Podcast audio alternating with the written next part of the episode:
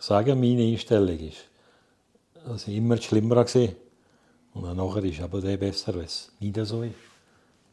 Das stellt ja mich als wie auf, was blöd ist. Aber einer verarbeitet es so und einer so.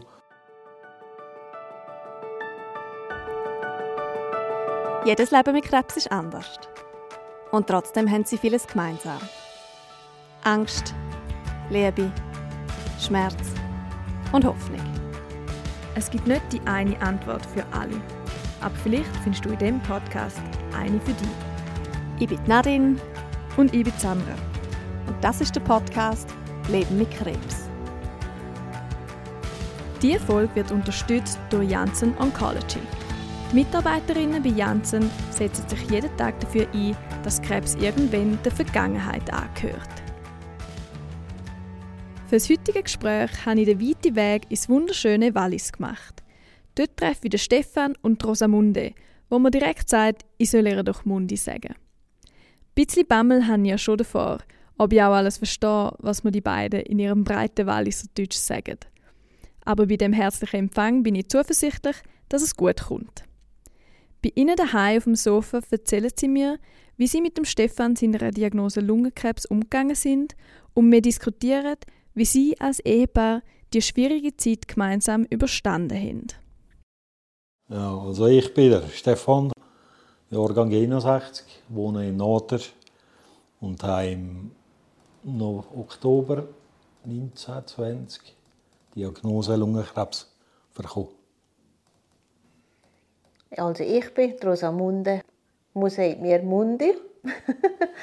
ich bin Jahrgang 1985, wohne in Noters, habe zwei Kinder und drei Enkel.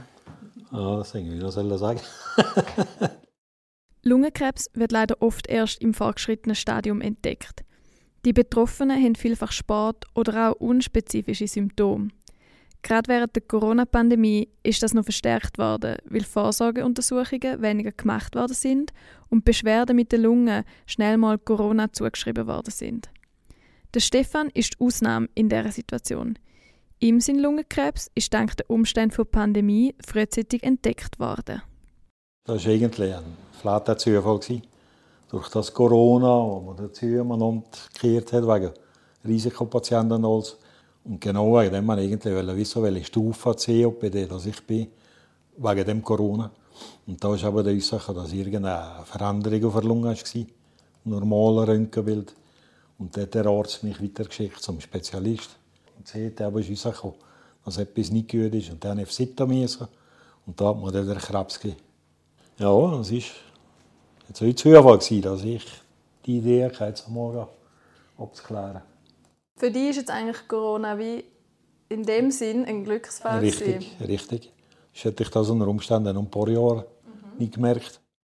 Zum Zeitpunkt der Diagnose hat man noch nicht gewusst, wie schlimm das Ausmaß vom Lungenkrebs ist. Die Zeit bis zur Operation, die Gewissheit bringt, ist dann auch schwierig für den Stefan. Vor allem auch, weil er der Typ ist, der zuerst mal mit dem Schlimmsten rechnet. Also das Schlimme war die ganze Zeit einfach, das Ungewisse die Tür, wo du nicht gewusst hast, was los ist. Du hast gewusst, etwas ist nicht gut, aber und rechnen tut man immer, immer, immer am Schlimmsten. Also jetzt nicht, aber ich schon. Ich rechne immer mit dem Schlimmsten. Dass man nachher Umso nicht... besser ist, wenn es aber genau. ist, kommt das. Aber der Stefan ist auch der Typ, der genau wissen will, was mit ihm passiert und was die Diagnose Lungenkrebs jetzt wirklich heißt. Bevor er einen Hoffnungsschimmer gesehen hat, hat er zuerst das gängige Bild von Lungenkrebs müssen überwinden. Weil Lungenkrebs sollte man noch heute eigentlich anschauen. Wie ein Todesurteil, nicht drei, vier Monate oder so, bist du dann nicht mehr da. Nachher habe ich im Internet viel gelesen und aber Häufchen von Fällen, das gut ist uns gegangen.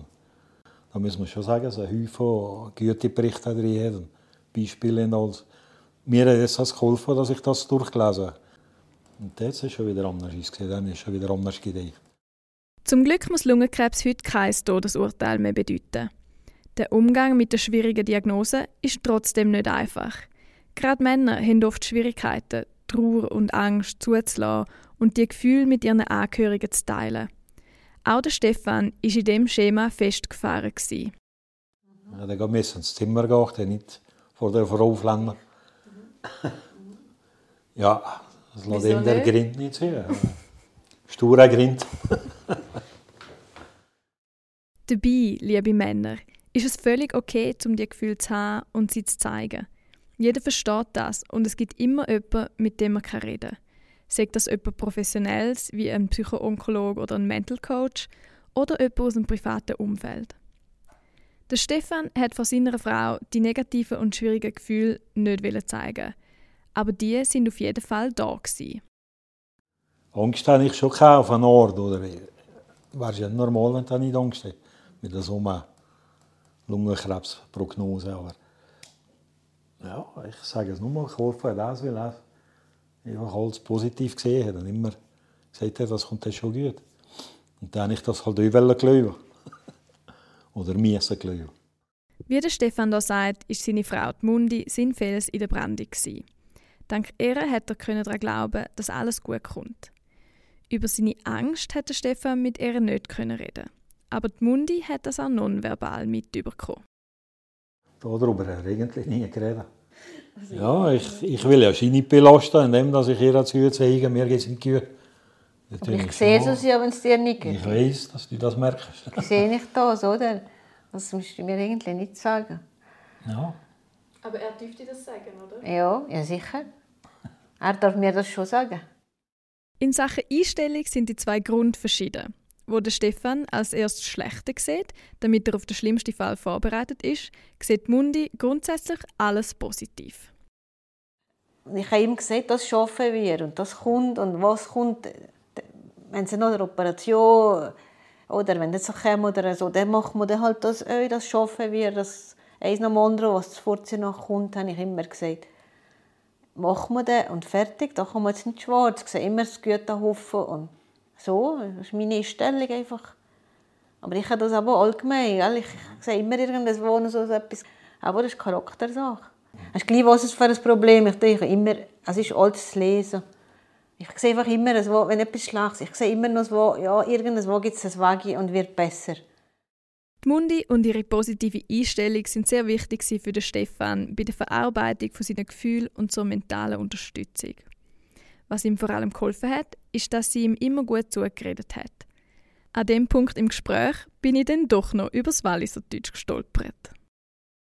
Ja, man hat es gerne, du, ist ein Pipäperchen. Und auf Deutsch gesehen nicht, das hat jeder Mensch gerne. Päppele. Ja, einfach zu hören. Vielleicht tun wir das noch für die Nicht-Walliser ausdeutschen. Ja, ja. Einfach zu hören, so. Ja. ja. Wir sagen jetzt Pipäperchen einfach. Ja, das ist ein dummes Wort. Nein, das ist super. Ich Ja. es super, wenn es noch nicht, wenn es noch nicht kennt, aber jetzt Ja. kenne ich es. Also jemandem, jemandem gut zureden. Ja, richtig. Gut zureden ist also das eine, gewesen, was die Mundi für den Stefan hat können machen Sie hat ihn auch gut können ablenken und motivieren. Das das Ja, ich habe einfach verwundert. dir zugehört und, und dann gesehen, er ein bisschen laufen oder ein bisschen zu uns und einfach in die Natur und das tut euch gut. Es hat ja schon mit, mit dem Schnüff und durch das Covid rein, oder? Hat er schon mehr gehabt. Jetzt wäre so ein bisschen abschießen gegangen. Also, es sagt hier, ich mag nicht mehr, ich mag nicht mehr. Und ich, ich schau mal da über die schönen Berge und so. haben einfach also abgelenkt. Und zumal sie war zu oben, zu oder? Was du hattest, wollte umkehren, Ja, nicht? ich hätte schon Und lange ich, dann ich immer ablenken. Schau mal da rüber, schau mal da. Dann läuft er weiter. Das ist gegangen, gell? Einfach so. Will ich dir noch vertrauen. Ja, und nachher, wenn wir zu oben sagen, wir, siehst du, es ist ja gegangen, hast du es ja geschafft. Und dann hat er wieder Freude, oder?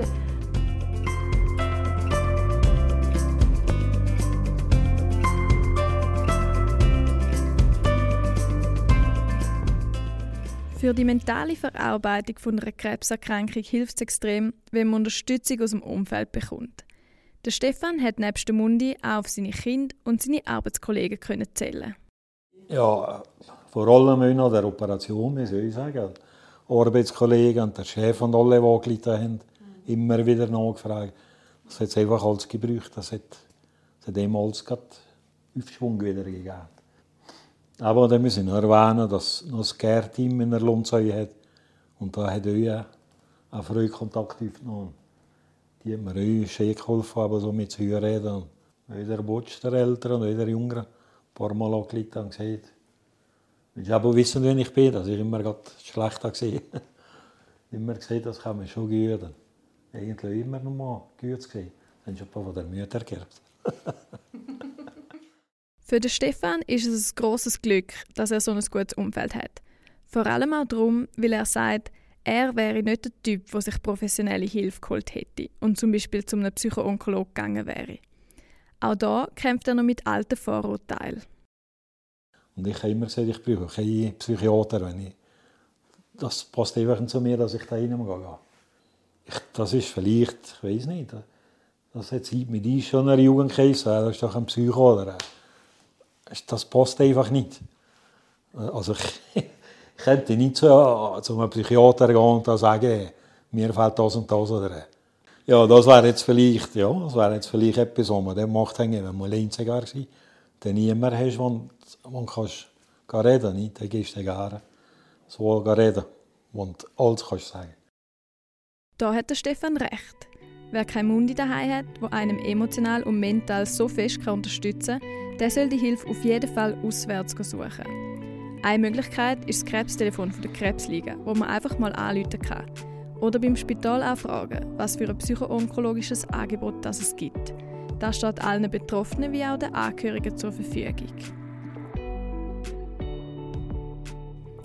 Wir dürfen nicht vergessen, dass es auch für Angehörige schwierig ist, positiv zu bleiben und nicht nur sich selber, sondern auch die betroffene Person immer wieder aufs Neue aufzumuntern und zu motivieren. In der zweiten Folge dieser Staffel haben wir das gehört im Gespräch mit Beda. Die Mundi hat das Glück, dass sie von Natur aus ein positiver Mensch ist. Aber ganz ohne Hilfe von außen ist es auch bei ihr nicht gegangen. Ich war schon die, wenn es äh, Operation... Äh, ich morgen über um 8 in einer Kapelle Kerzen brennen, auf Deutsch gesagt. So bin ich der euch und ich bin jeden Tag über in das Kapelle morgen. Irgendein Gläubiglicht hat man ja euch. Ich bin ja nicht ein, ein, ein Heilig, im Gottes Willen. Aber einfach da habe ich wieder den, wieder den Glauben und denkst, ah, jemand hilft das schon von oben brechen und so. Das kommt auch noch dazu irgendwie. Wohl, ich bin immer am 8 über eine Kapelle ins Gleis gesehen, das Kerzchen brennen, dann bin ich wieder weiter. Gell? Das habe ich dir gesagt. Ich habe immer gemerkt, dass ich das Frühstück gegessen Zum Schluss habe ich die beiden gefragt, was sie anderen Betroffenen mit auf den Weg geben möchten. Ja, wow. einfach, einfach nicht so verdammt schwarz gesehen. Immer Hoffnung gehabt, Mühe, Zuversicht. Einfach ein Mägli. Ich sage, meine Einstellung ist, dass ich immer schlimmer war. Und dann nachher ist aber der besser, wenn es nicht so ist. Das stellt ja mich so wie auf, wie es blöd klingt, aber einer verarbeitet es so und einer so. Die unterschiedliche Einstellung der beiden wird hier nochmal ganz klar gezeigt. Und dieser Punkt hat dann noch zu Diskussionen geführt. Oder? Wenn du dich du schon zum Vorriss dann mhm. wird es nicht besser, nicht? Es hat, weil der, die Einstellung, und das hat ja auch häufig zu tun, wenn du mit einer Krankheit oder umgehst. Das ist ja das A und O eigentlich, nicht? wesend. Mal, wenn du positiv eingestellt bist, nicht, das ist doch wichtig. Ja, das schon, aber... Das andere hat ja nichts von einer Krankheit. Ja, oder, das aber, äh, mit der Krankheit hat Nein, aber äh, im Kopf irgendwie, für dein Gemüt, habe ich das Gefühl, ist das... Ja. Und mit dem haben die beiden die wichtigste Aussage dieser Staffel nochmal auf den Punkt gebracht. Die Einstellung allein kann den Krankheitsverlauf leider nicht beeinflussen. Aber fürs Gemüt und für eine bessere Lebensqualität hilft es, wenn man positiv ist, die schönen Sachen im Leben sieht und optimistisch für sich schaut.